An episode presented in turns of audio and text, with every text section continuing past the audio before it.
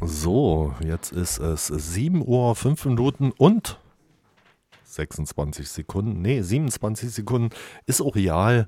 Ähm, Radio Woltersdorf ist jetzt ins Bettchen und jetzt ist wieder Pi-Radio, jetzt ist Silenzium und ich mach mal den, wie heißt das? Den Station ID Dingsy. Pi-Radio. Versteh mich bitte mal falsch.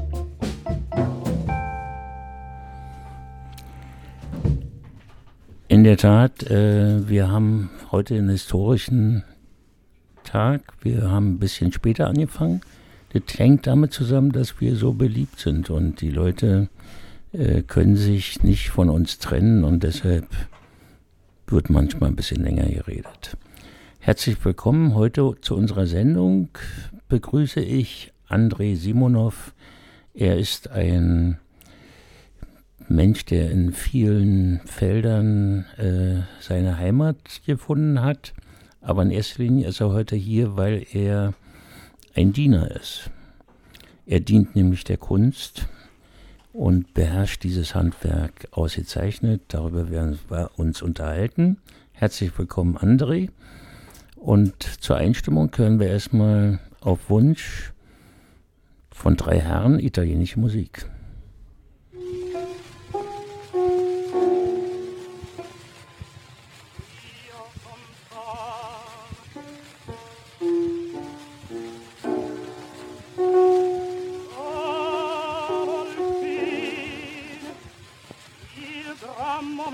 Blackpool.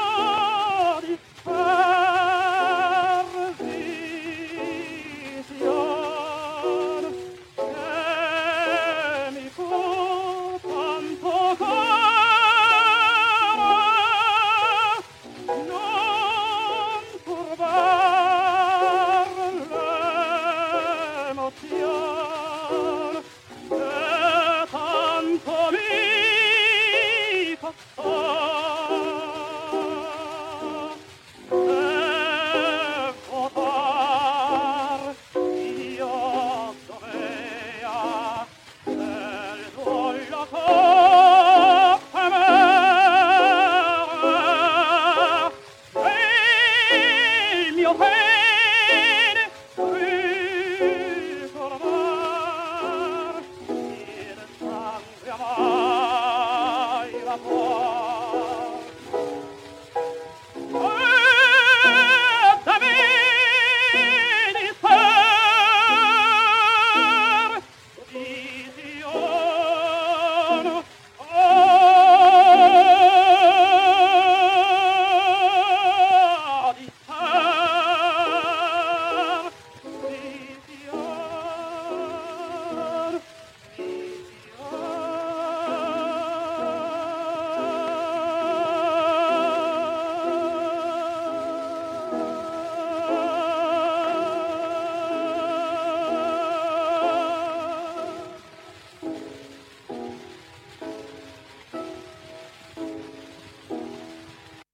Die schönste Musik, die es auf der Welt gibt, hört man bei Pi Radio, wie wir eben gehört haben.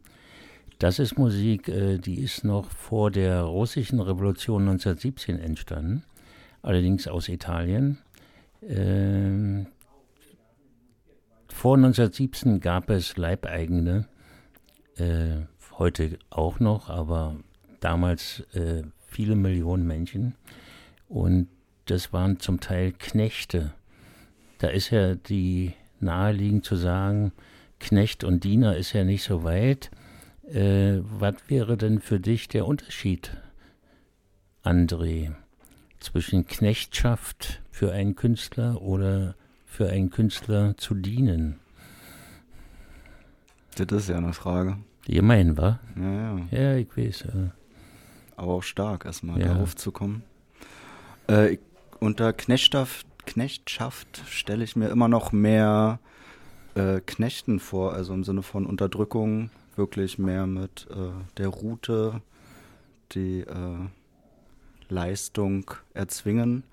Und beim Diener denke ich irgendwie, dass man doch noch mehr so selbstbestimmt ist, so sich entschließt zu dienen, äh, mit der Aussicht vielleicht auf einen Lohn.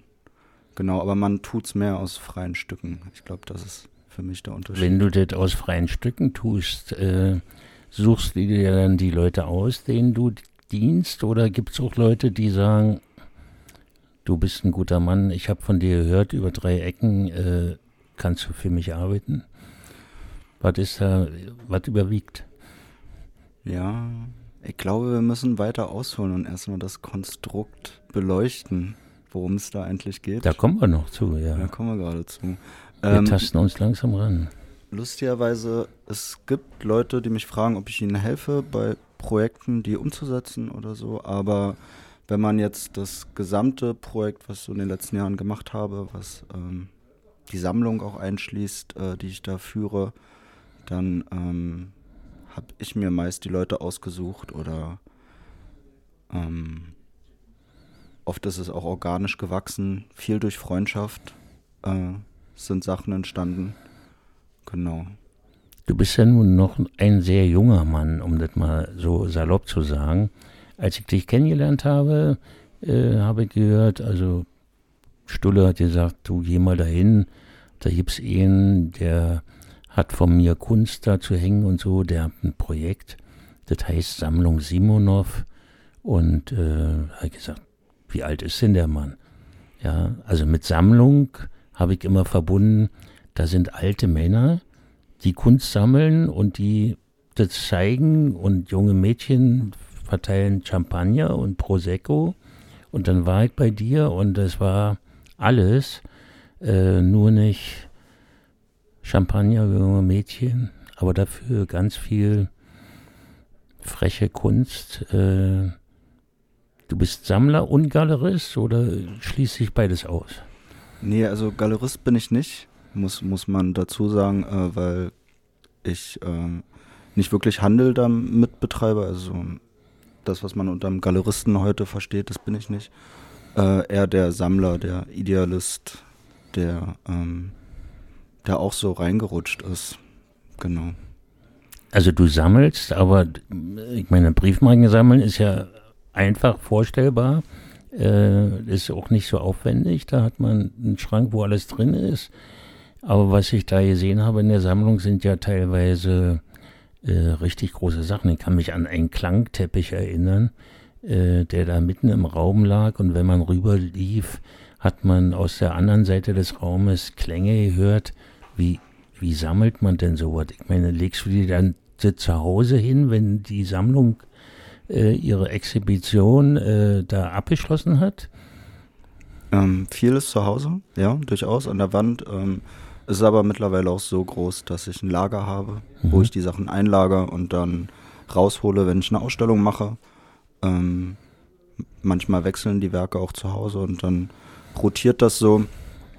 Ähm, entstanden ist alles ja schon ganz lange, 2010, äh, eigentlich aus so einer Juxerei heraus. Ich hatte ein Bild geschenkt bekommen und meine Eltern haben mir erzählt, dass sie pleite sind und mir irgendwie kein Geld mehr für die Miete zuschießen können. Und dann dachte ich irgendwie, ey, alle meine Freunde sind Künstler, die studieren jetzt, die werden mega erfolgreich. Ich habe an alle geglaubt, tue ich auch immer noch.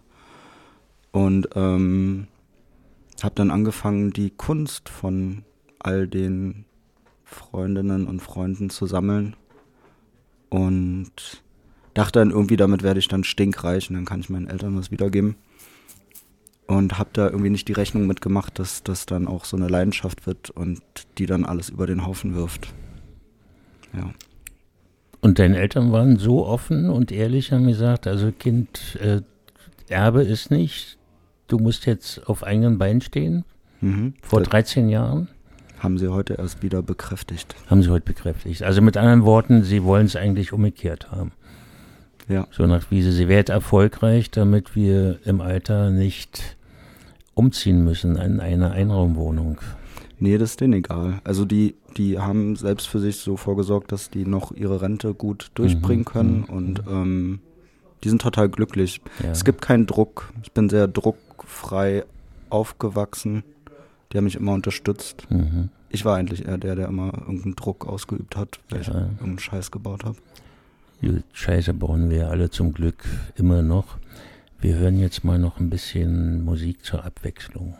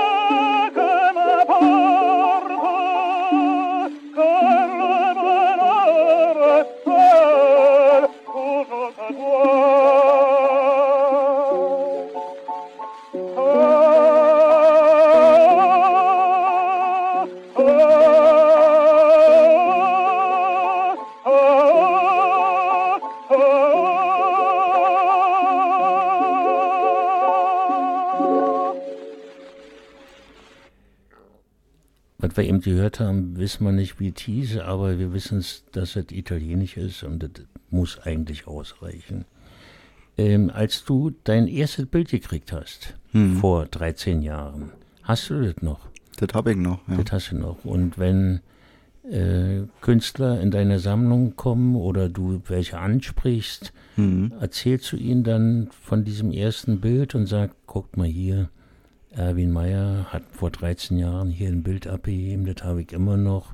Das ist die Garantie, dass hier alles gut aufgehoben ist.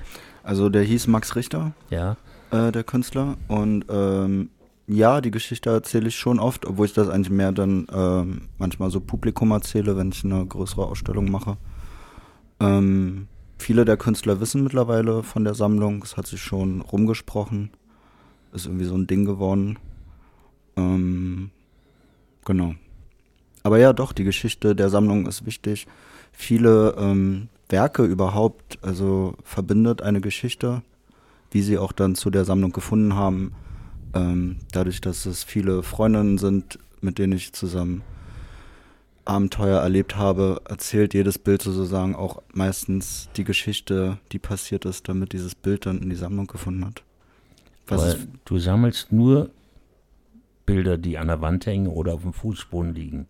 Oder sammelst du auch Bücher oder Skulpturen?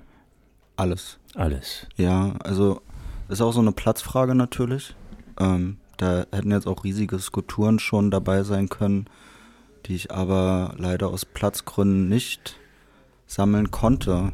Viele davon werden dann einfach zerstört, gerade wenn das so wahnsinnig groß aus Beton ist oder so, weil man sich mal ausprobieren wollte, dann machen die Künstler die kaputt danach.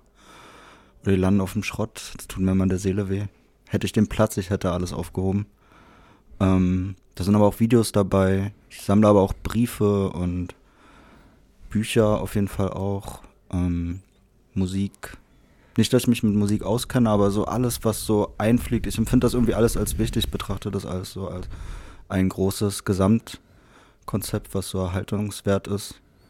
Und dementsprechend sammle ich das dann und zeige es. Wenn du jetzt beispielsweise, ihr sagt hast, du sammelst auch Briefe, Mhm. ja, also, oder einen Briefwechsel oder Ja. so, ähm,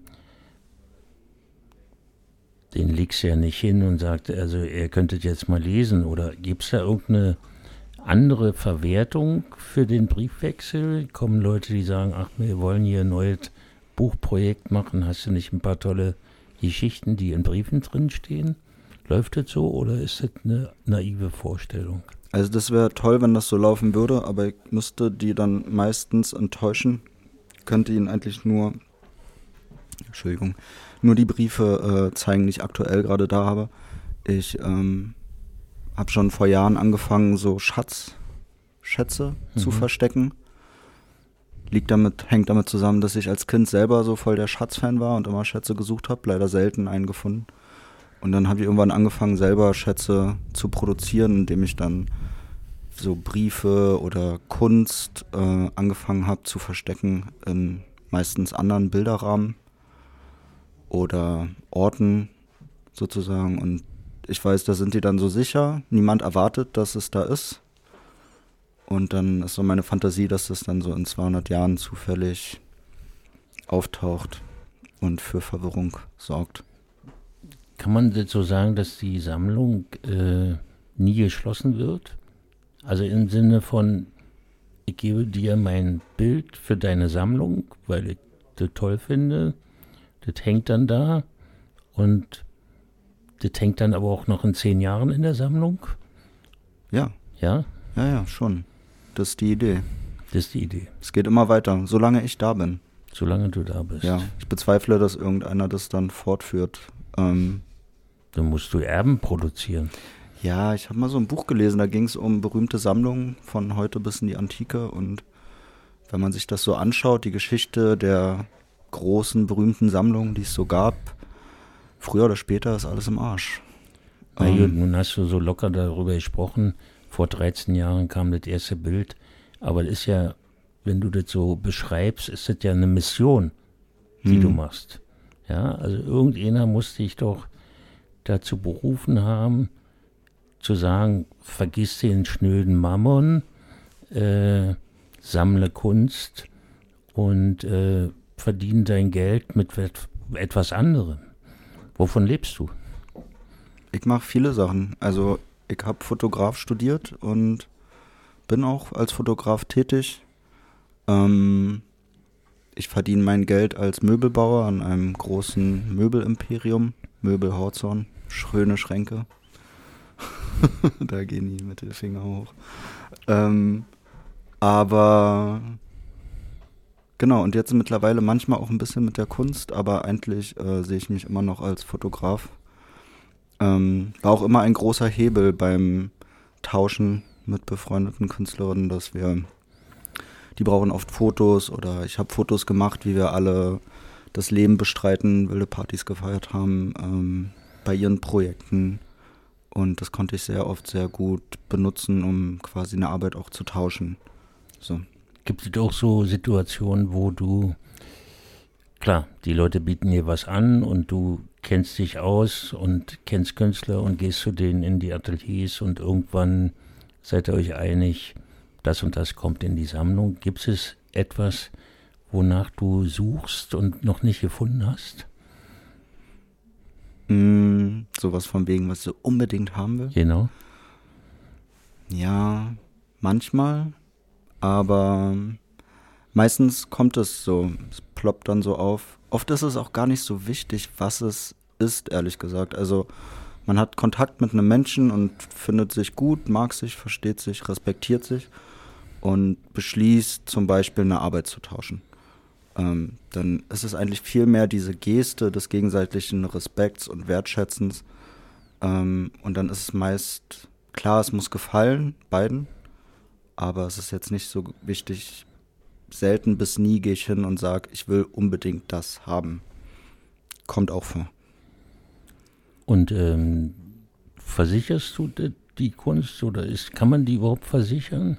Kann man versichern, ist total teuer, kann ich mir nur bedingt leisten. Ja. Ähm, ist so versichert, dass es jetzt okay wäre, wenn was kaputt geht Mhm. oder so. Wenn jetzt alles abbrennt, dann wäre es blöd, aber dann ist sowieso scheiße. Dann ist doof, ja. Genau, das wäre jetzt auch mit Geld nicht so richtig gut zu machen. Aber äh, ich gehe mal davon aus, dass das nicht passiert. Ich muss nochmal nachfragen, weil mich das interessiert. Äh, kaufst du denn auch Kunst auf für die Sammlung oder ist das so ein Prinzip, ich kaufe nicht, ich sammle nur? Mm, Wenn ich jetzt privilegiert wäre im finanziellen Sinne, dass ich wirklich Geld hätte, würde ich sehr viel kaufen. So, ich würde auch viel lieber kaufen, einfach weil ich weiß auch alle, dass alle Geld brauchen und das wichtig ist. Und dem ist aber nicht so. Ich kann das leider nicht erfüllen, diese, diesen Wunsch, den Leuten das so finanziell wiederzugeben. Deswegen, ich kaufe eigentlich nie, weil das selten, also es geht einfach nicht. Ganz selten kaufe ich mal eine Zeichnung oder so. Die ist dann in so einem überschaubaren Preisrahmen. Aber wenn es jetzt wirklich teurer wird oder so, dann müssen andere Wege gefunden werden, die man machen kann. Ich habe zum Beispiel auch Bilderrahmen gebaut, ähm, professionell, und das war auch ein sehr guter Hebel, um zu tauschen, weil das auch sehr schnell einen sehr großen Wert ergeben kann. Wenn man jetzt zum Beispiel zehn Bilderrahmen braucht, das kann schnell ein paar tausend Euro kosten und dann konnte ich die damals bauen, als ich da in der Werkstatt tätig war und konnte mich dafür in Kunst bezahlen lassen. Genau. Wir sind wieder beim Geld angelangt, bei Zahlen. Also wir haben das Jahr 2023. Max Richter klingelt morgen an der Tür und sagt, ich möchte mein Bild von vor 13 Jahren wieder haben. Ich bin klamm, aber mittlerweile mittelmäßig berühmt. Äh, ich möchte es wieder haben, weil ich es verkaufen will. Geht das? äh? Ähm, in den meisten Fällen geht's, bei ihm wird's jetzt nicht gehen. Würde das nicht gehen? Nee, wir haben uns gestritten und er ist in meinen Augen so ein bisschen, ist so ein bisschen sein Ding und ich würde dann sagen so nö. Gut, okay. Ja, Aber aber, sonst, sonst geht das. Also Ja. ich mache auch, wie gesagt, Ausstellen, Ausstellungen alle paar Jahre, ähm, meist eine große. Die, ähm, bis jetzt gab es drei große Ausstellungen. Also es gab die erste, das war eher immer noch so eine Art, musste man eigentlich auch selber immer noch als Kunstprojekt verstehen oder man kann eigentlich auch diese Sammlung immer noch als Kunstprojekt verstehen, weil es auch sehr viel darum geht, mit Image zu spielen und wie die Leute quasi mit etwas reagieren, darüber reden und daraus dann ein so ein ganz anderes, neues Konstrukt machen. Da muss man eigentlich gar nicht viel beisteuern. Ähm, auf jeden Fall gab es diese erste Ausstellung, dann gab es irgendwann eine zweite, habe ich neue Werke gezeigt, dann gab es eine dritte, da habe ich dann alles gezeigt, was es jemals gab. Jetzt plane ich die vierte im nächsten Jahr. Ähm, das ist auch alles immer sehr teuer. Man braucht total viel Geld für Transport, irgendwelche Bilderrahmen. Das heißt, ich kann mir das auch mal nicht so oft leisten, das dann zu machen. Wenn ich es dann mache, gibt es durchaus manchmal Leute, die Interesse haben, etwas zu kaufen. Ähm, das ist überhaupt nicht die Idee der Sammlung, damit groß Geld zu verdienen oder damit zu Handel zu betreiben. Da wären wir dann irgendwann vielleicht auch mal wieder bei dem Galeristen. Ähm, aber natürlich, wenn jetzt jemand sagt, ich will unbedingt dieses Bild kaufen, dann bin ich schon also ich muss mit dem Künstler dann reden und sagen, guck mal, da ist jemand an dem Bild interessiert und dann ist das durchaus schon vorgekommen, dass der Künstler gesagt hat, ey, pass mal auf, ich brauche dringend Kohle, du brauchst Kohle, wir verkaufen es der Person und dafür kriegst du dann ein neues Bild in die Sammlung Ja. und wir teilen uns das Geld. Weil wir von Künstler, wir haben jetzt von Max Richter gesprochen, wir haben ja noch einen hier, der hier nebenan sitzt, Hm. äh, Philipp König. König. Der macht ja nun viele Sachen in Beton. Hm. Ähm, schleppst du das immer mit dir rum oder sagst du nicht ihm irgendwann mal, du, alles schön und gut, aber ist mir zu schwer, ich werde langsam alt? Was machst du denn bei solchen Sachen? Du hast es ja schon erwähnt, ich bin noch jung, halbwegs. Ähm, aber nee, es geht. Er macht zum Glück so Be Betonskulpturen, die man noch bis Anfang 60 schleppen kann, würde ich sagen. Und deswegen äh, soll er die mal ruhig weitermachen. Der macht schon total verrückte Sachen, ja. Ich finde die toll, ja. Ich bin auch äh, scharf auf, also ich habe vor allem Drucke von ihm, er macht auch wahnsinnig gute Drucke. Ähm, und bin eigentlich scharf auf so eine Betonmaske von ihm.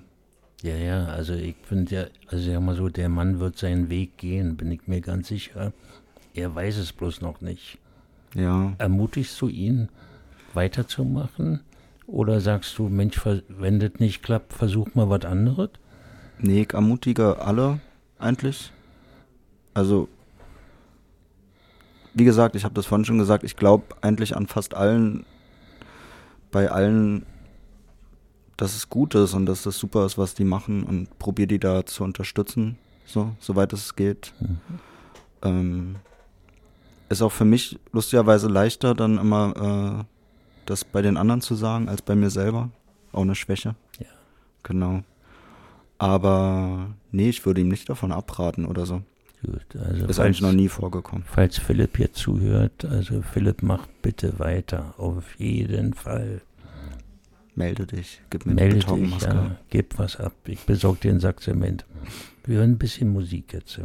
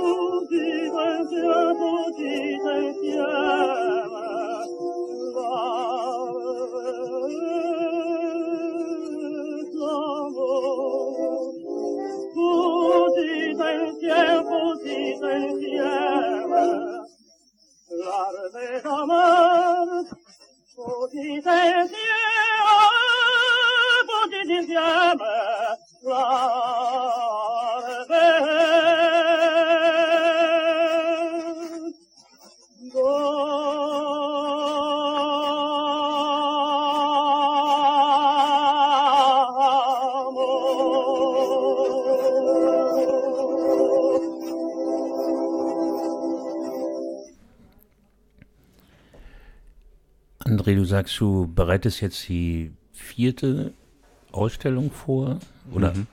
eine nächste Ausstellung vor, eine große Ausstellung.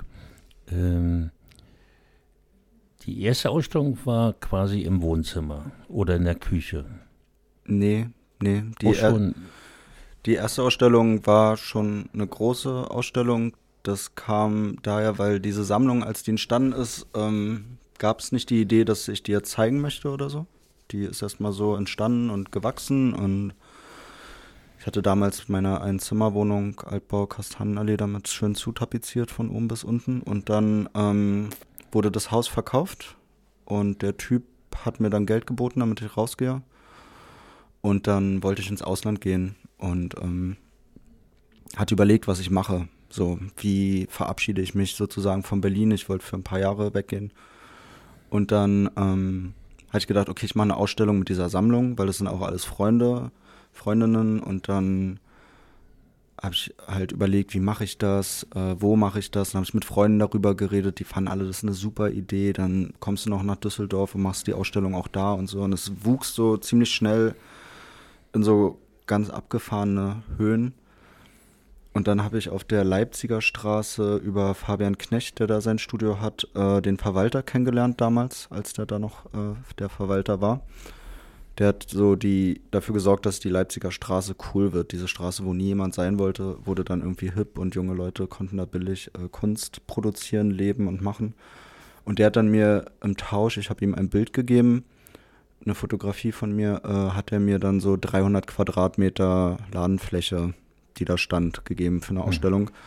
Und die habe ich dann gefüllt mit ähm, der Sammlung und war auch selber erstaunt, wie ähm, viel es eigentlich ist, wenn man mal alles zusammenträgt und vieles lag auch noch bei den Künstlern, den Ateliers und das habe ich dann alles aktiviert. Diese Versprechen, die in rauschenden Nächten einem gegeben wurden, äh, hatte ich nicht vergessen, sondern habe sie dann daran erinnert, dass sie mir doch das damals versprochen haben und dass ich das jetzt brauche. Und dann habe ich die erste Sammlung Simonov-Ausstellung gemacht und hatte auch überlegt, wie nenne ich es?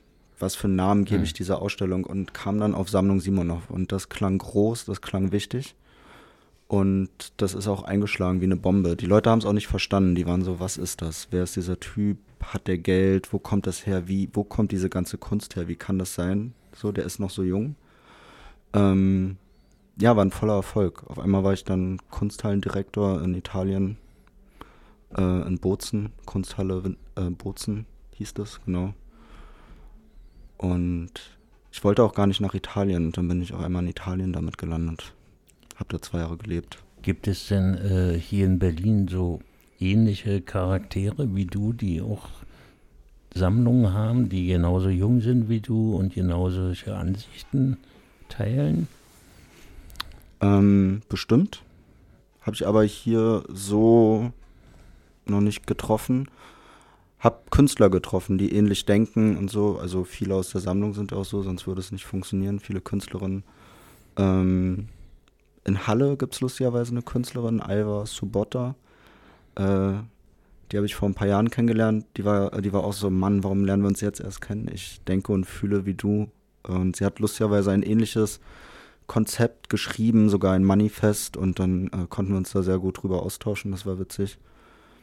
Oder Jan Zöller habe ich kennengelernt in Karlsruhe, ein toller Maler, der selber aber auch sammelt, leidenschaftlich, äh, mit seinen Bildern auch relativ erfolgreich ist, dadurch auch Geld hat zum Kaufen und Sammeln. Sehr spannend, mit dem ich auch mal gerne was zusammen machen möchte. Vielleicht ja sogar das im nächsten Jahr, mal gucken. Ich habe ihn schon drauf angesprochen. Gibt es denn schon einen Ort, wo du dich äh, präsentieren wirst? Ja, ähm, Leipzig. Leipzig. Ja, genau. Nicht immer Berlin, sondern Leipzig war ich viel. Äh, fand, war ein großer Freund der HGB. Viele meiner Freunde, Freundinnen haben da studiert und dann war ich halt auch sehr viel da und habe Party gemacht und wollte eigentlich auch mal studieren, hat leider nie geklappt. Bin dann in der Ostkreuzschule gelandet. Und Inga Kerber, eine tolle Künstlerin, hat mich so ein bisschen den Floh ins Ohr gesetzt, dass ich ja die Halle 14 kriegen könnte, vielleicht in der Spinnerei. Und jetzt bin ich da gerade dran, diese Halle 14 zu kriegen. So, werde sie auch kriegen. Die Frage ist nur, wie werde ich sie kriegen? Also für unsere Zuhörer, äh, was heißt denn Halle 14? Ist das der Olymp für eine Ausstellung? Nein, das ist nicht der Olymp. Hört sich so an. Ja, nein, es ist weit weg vom Olymp, aber es ist äh, doch gut. Es ist ein wunderschöner Ort Mhm. in einer wunderschönen Stadt, äh, wo man Kunst zeigen kann und es geht auch wirklich darum, diese Sachen, dass die äh, gesehen werden, dass die rumkommen. Die sollen nicht in meinem Lager verrotten. Also am meisten profitieren da alle von, wenn das gesehen wird. Und das ist auch so ein bisschen die Mission dabei mittlerweile geworden, das äh, seriös zu zeigen und zugänglich zu machen für alle. Genau. Wie ist es, wenn jetzt äh, du die Halle 14 bestückst mit 230 Kunstwerken? Ähm, zu jedem Kunstwerk gibt es einen Maler, eine Biografie und eine Geschichte zu dem Werk. Ähm, ist das alles in deinem Kopf oder hast du dann temporär ein kleines Team, äh, was dann auch da ist, um zu erzählen, was sehe ich jetzt hier oder was sehe ich nicht oder wie ist die Idee entstanden oder so? Wie läuft das ab? Also am besten funktioniert es immer noch, wenn ich es mache. Ähm, ich probiere aber immer mehr abzugeben, weil es doch wahnsinnig viel Arbeit ist. Ich weiß, ich habe ja dich erlebt, äh, wie du das vor einem Jahr gemacht hast. Äh, und da ich gedacht, na wann komme ich endlich mal dran? Hm. Ja, er, er hat sich festgeklammert an einen nach dem anderen. Allen hat er immer wieder was erzählt und gut, ich kann mich zurücknehmen, ist klar, kein Problem, aber man muss schon delegieren. Genau, es ist ja noch Ja. viel mehr als nur das Erzählen über die Kunst, sondern auch im Hintergrund die Organisation, die Abläufe, wie man das alles macht. Wir haben auch gerade zum Beispiel eine Ausstellung am Laufen, die jetzt nichts mit der Sammlung Simonov zu tun hat, die ich sozusagen nochmal, weil diese Sammlung Simonov ja jetzt schon wie so ein Name, wie so ein Produkt, könnte man fast sagen, so dasteht, muss man jetzt immer betonen, dass das andere ich so als Privatperson nochmal gemacht habe mit Konrad Mühr zusammen, auch ein toller Künstler, wo wir ein Stipendium gegründet haben, ähm, um Künstlern eine große Arbeit zu ermöglichen, die dabei zu finanzieren und zu unterstützen der Umsetzung. Und jetzt zeigen wir sozusagen unseren ersten Stipendiaten, Thomas Korn, hier in Berlin. Und auch das ist wahnsinnig viel Arbeit. Ich bin froh, dass wir so ein Team aus vier Leuten sind, äh, wo die Aufgaben verteilt sind und dadurch man selber nicht mehr so viel Spalier laufen muss und dann auch ein bisschen mehr Zeit hat, zum Beispiel um Gäste zu empfangen. Ja, also ich habe zu Hause, also sag mal so 37 Kunstwerke. Wenn ich, und dazu noch äh, besondere Briefe. Wenn ich jetzt auf die Idee komme, Sammlung Hochmut draus zu machen, Hm, ja, Wäre doch toll. ähm, gibt es da irgendwie so einen Tipp vom, vom Chef der Sammlung Simonov, welche Fehler sollte man am Anfang nicht machen? So ganz spontan, Nee, ich würde eins sagen, einfach machen. einfach machen. Einfach machen. Also Ja. das habe ich gelernt als äh, Kunsthallendirektor. Man kann nichts falsch machen. Ja. Einfach machen. Im Ja. schlimmsten Fall Ja. klappt's nicht und man fällt auf die Schnauze und Mhm. Der Pöbel zieht über einen her und schimpft einen aus, aber das ist alles egal, weil die Erde dreht sich weiter und dann die Zeit richtet's. Aber mit Pöbel kann ich gut umgehen. Ja, Ja, Das ist kein Problem. Wir hören mal noch ein bisschen Musik. toll.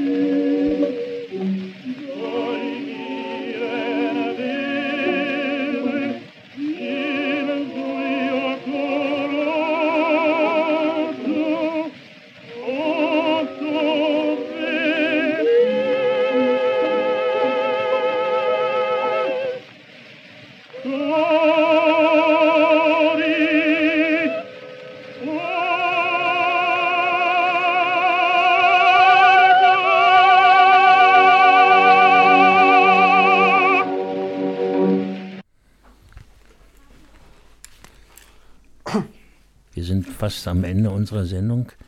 Wir werden jetzt noch ein bisschen reden und dann uns mit einer schönen Musik verabschieden. Aber vorher habe ich noch einige Fragen.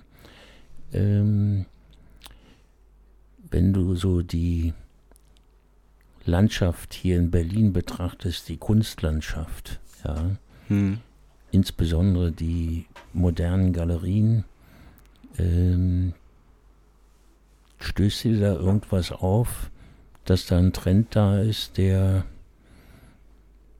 nicht gut ist? Nee, Nicht. nee. Ist Aber- das so vielfältig, die Stadt, dass das, dass Schlechte gar nicht auffällt? Ja, also man muss dazu sagen, ich ähm, bin ja in Berlin-Mitte geboren und groß geworden und habe dieses Galerien-Ding aus den 90ern auch so voll aufgesogen.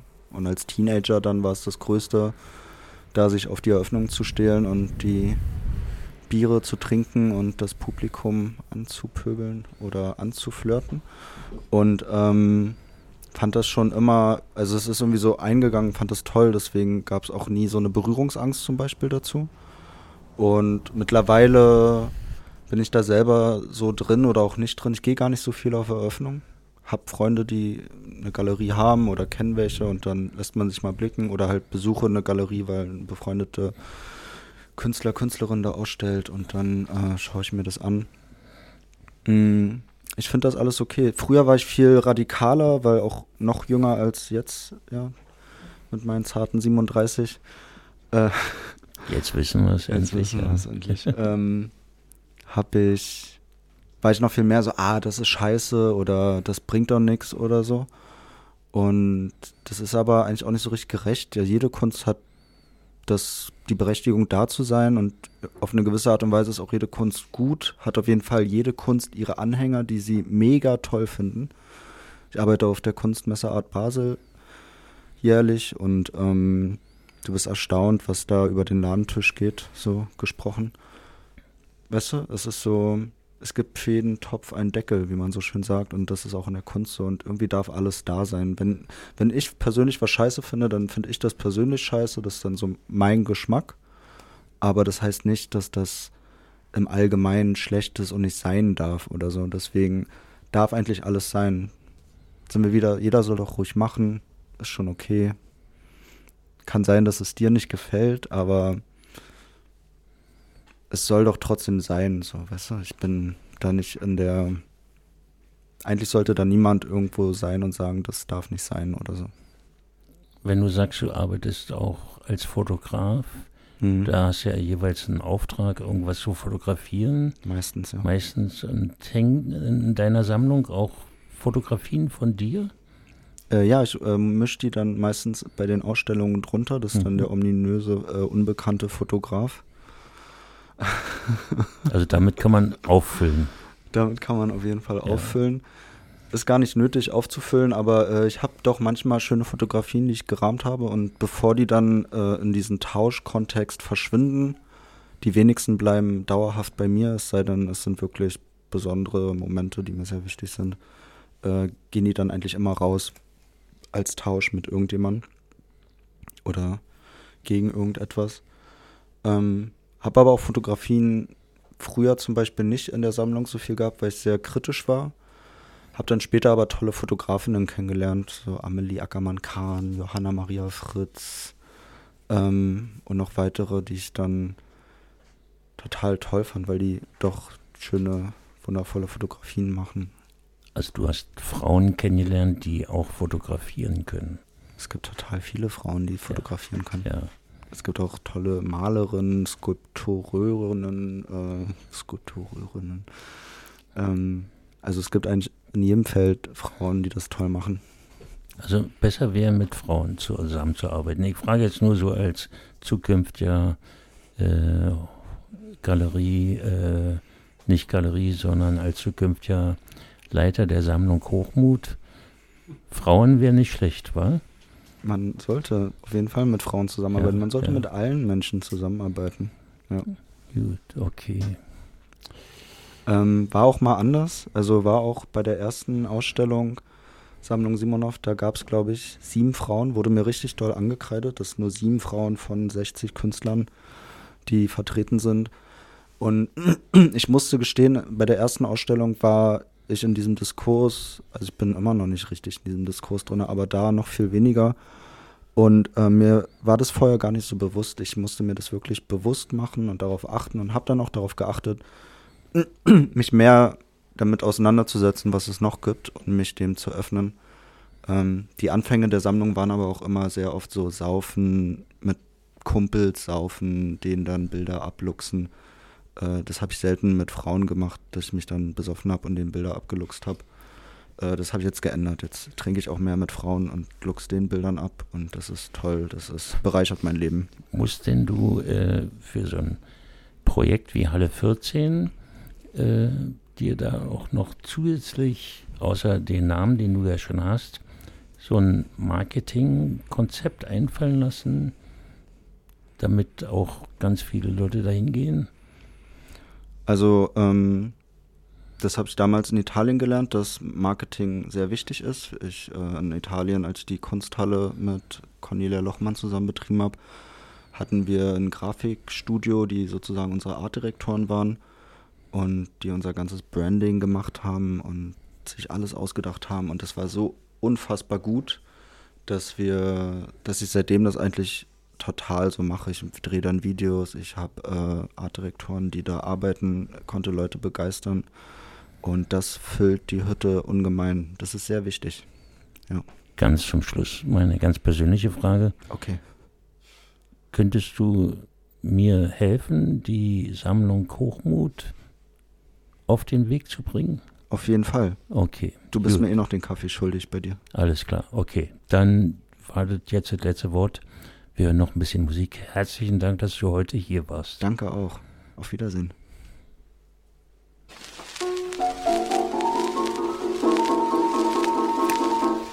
Eine sehr gute Sendung.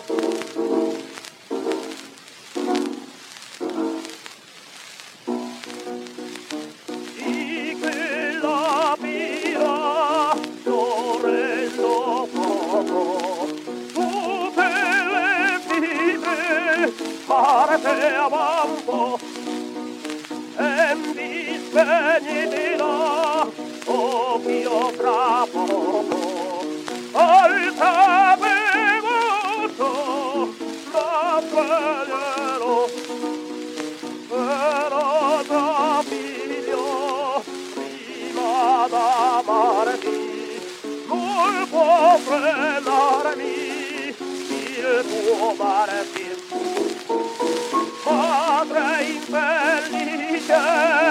socorro a salvarme. A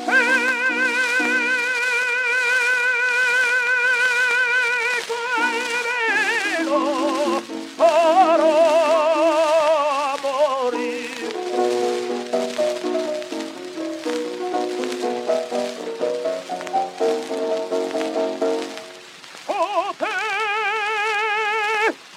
oro.